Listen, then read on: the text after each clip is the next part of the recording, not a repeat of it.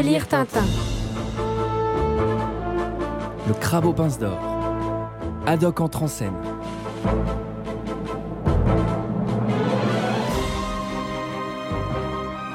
Chaque aventure de Tintin est unique. Cette émission vous propose de redécouvrir chacune de ces aventures en y portant un regard nouveau ou différent. Publié en 1940, Le Crabe aux pinces d'or est le neuvième album des aventures de Tintin. Comme dans Les cigares du pharaon et Le lotus bleu, dans Le Crabe aux pinces d'or, Tintin se retrouve à la poursuite de dangereux trafiquants de drogue. On se souvient en général de la première scène de l'album. Milou fouille dans une poubelle et ressort avec une boîte de conserve de crabe coincée sur le museau. Oui, voilà ce qui arrive quand on fourre sa truffe là où il ne faut pas.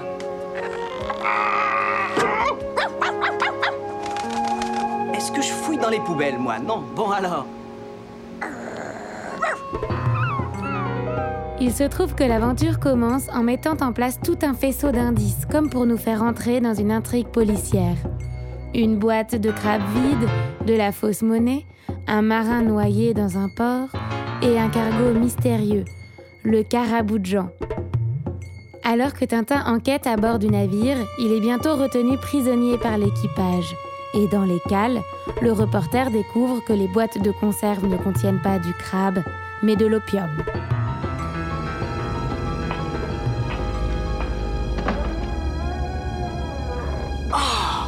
Ça par exemple Des boîtes de crabe. Et si elles contenaient autre chose que du crabe?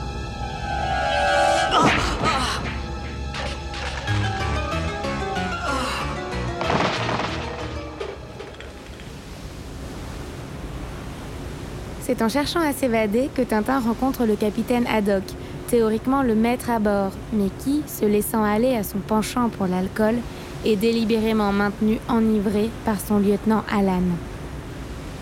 Tintin apprend à Haddock stupéfait que son équipage est impliqué dans un trafic de drogue. Ils vont donc fuir ensemble pour se retrouver plus tard au Sahara puis au Maroc, où le jeune reporter s'emploiera à démasquer les trafiquants et Haddock à vaincre son alcoolisme. Qui, qui, qui êtes-vous Quelqu'un qu'on a embarqué de force sur ce maudit cargo. Maudit cargo Je- Sachez que j'en suis le capitaine et que je peux vous faire mettre au fer, maudit cargo Merci, je sors d'en prendre. J'ai déjà passé beaucoup trop de temps dans vos cales pleines d'opium. La magie du crabe aux pinces d'or réside dans l'univers qu'Hergé a été capable de créer. D'abord, le Sahara ressemble à un rêve, traversé par des caravanes de dromadaires dignes de Laurence d'Arabie. Plus loin, la ville de Bagar, présentée comme le grand port sur la côte marocaine et qui serait inspirée par Tanger, donne l'occasion à Hergé de faire de véritables peintures de la Casbah, de la Médina, du port. Le dessinateur nous offre même deux vrais tableaux, en pages entières, aux pages 40 et 49 de l'album. L'un montrant Tintin, Milou et le capitaine en train de courir dans la rue étroite, l'autre montrant l'excellent Omar Ben Salad sur son âne. Place, place au puissant Omar Ben Salad Nul besoin de creuser le nomastique d'Hergé pour sourire devant le nom de celui qui se révélera être le chef des trafiquants d'opium.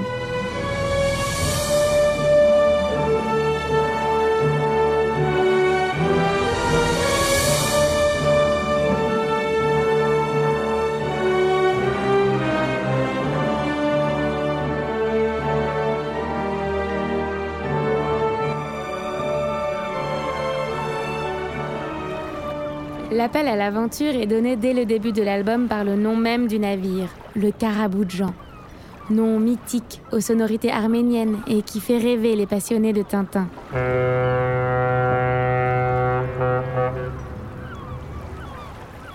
Preuve de l'excellence du récit, on voit sur le port de Bagar ce même cargo qui s'est transformé en Djebel Amila sous les yeux ébahis du lecteur et du capitaine Haddock. Mille millions de mille sabords. Mais c'est le Caraboujan. Hé, vous là-bas! La radio a annoncé le naufrage du Caraboujan et de son équipage. Tonnerre de Brest, que fait-il ici? Ça, c'est le Djebel Amila Vous savez pas lire? Ah, bien sûr que je sais lire. Mais c'est quand même le carabou de Jean Ce qui marque le plus le crabe aux pinces d'or, c'est bien sûr l'apparition du capitaine Haddock. Hergé semble avoir soudain éprouvé le besoin de doter Tintin d'un compagnon digne de lui. Pourtant, la première apparition du capitaine à la page 14 de l'album est vraiment pitoyable. Il apparaît comme un ivrogne avachi au visage déformé, ou plutôt encore informe. Tintin est-il touché par l'honnêteté de ce pauvre homme Ou devine-t-il l'étoffe qui se dissimule derrière cette apparence peu engageante? Toujours est-il que lorsqu'il parvient à quitter le carabou de Jean, il emmène le capitaine avec lui. Mais celui-ci va mettre du temps à se montrer digne de cette confiance. À cause de l'alcool, Haddock met Tintin en danger pendant tout l'album. D'abord, pour se réchauffer en pleine mer et faire un feu, il brûle les rames de leur barque. Ensuite, alors que Tintin est en train de piloter un hydravion, le capitaine l'assomme avec une bouteille. Que l'on ne s'y trompe pas, le goût qu'Haddock éprouve pour l'alcool n'a, à l'époque du crabe aux pinces d'or, rien à voir avec la sympathique attirance pour la bouteille que le capitaine éprouvera dans la suite des aventures. Haddock s'enivre abominablement et l'alcool le rend tour à tour désespéré, furieux, insensé ou violent. Oh, je ne suis qu'un misérable. Allez, capitaine, buvez un coup. Après, ça ira mieux, vous verrez. Non, lui ai promis de ne plus boire et je ne boirai plus. À qui? À qui avez-vous promis ça? Ben, Au jeune homme qui est venu ici, je ne le connais pas. Idiot Aussi, l'alcool est partout dans le crabe aux pinces d'or. Dès la première scène, Tintin croise les Dupont attablés au café des sports devant un demi de bière. Ce cher ami, quelle joie de le revoir s'exclament les Dupont avant de commander un verre pour Tintin. Celui-ci s'installe et, hasard ou coïncidence, on remarque qu'il ne porte jamais le verre à ses lèvres et qu'il ne boit pas. Plus loin, lorsque les Dupont interrogent l'horrible Alan, celui-ci use de sa technique préférée de manipulation et leur sert du whisky. Encore plus loin, que découvre Tintin dans la cale? Des caisses de champagne. Et dès la page suivante, voici la première mention du capitaine faite par Alan. Le capitaine, que me veut-il ce vieil ivrogne? Puis à nouveau, dans la cabine du capitaine, une table, un verre, une bouteille. Et une discussion autour de l'alcool. Même si Hergé semble condamner la consommation d'alcool, tout le monde boit dans le crabe aux pinces d'or, y compris le noble chef de garnison qui accueille Tintin en plein Sahara. Sur un album de 62 pages, pas moins de 26 pages montrent une bouteille d'alcool. Quant au capitaine, seul un traitement de choc paraît en mesure de le sauver et de le transformer en véritable personnage, digne allié de Tintin, et non menace constante et comparse lamentable. C'est là peut-être l'explication de la partie marocaine du volume. La traversée du désert semble faire subir au capitaine l'énergique désintoxication dont il avait besoin. Le pays de la soif ne cesse de répéter Haddock atterré, en proie aux plus horribles fantasmes. Le lecteur se souvient sûrement de cette scène marquante dans laquelle le capitaine confond Tintin avec une bouteille de champagne et lui saute dessus pour l'étrangler. Oh Une bouteille de champagne! Je vais la déboucher, je vais la déboucher!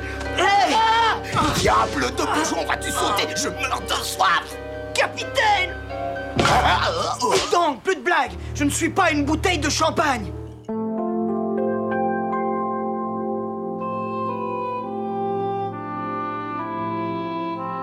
Haddock ressort plus digne de cette ascèse. Et petit à petit, au cours des aventures, il sera de mieux en mieux dessiné.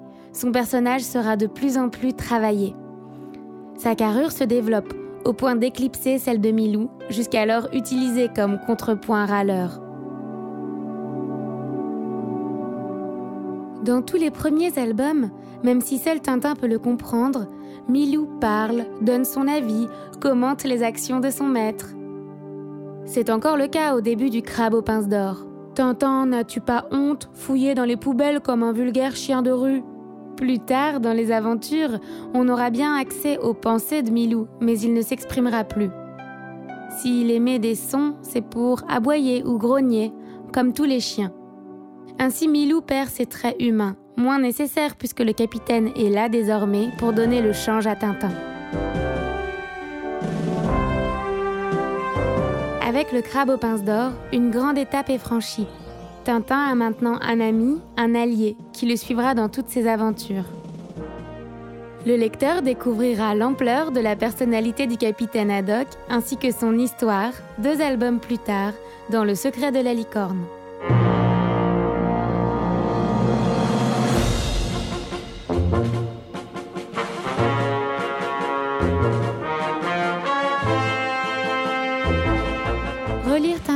Une émission de fréquence moderne.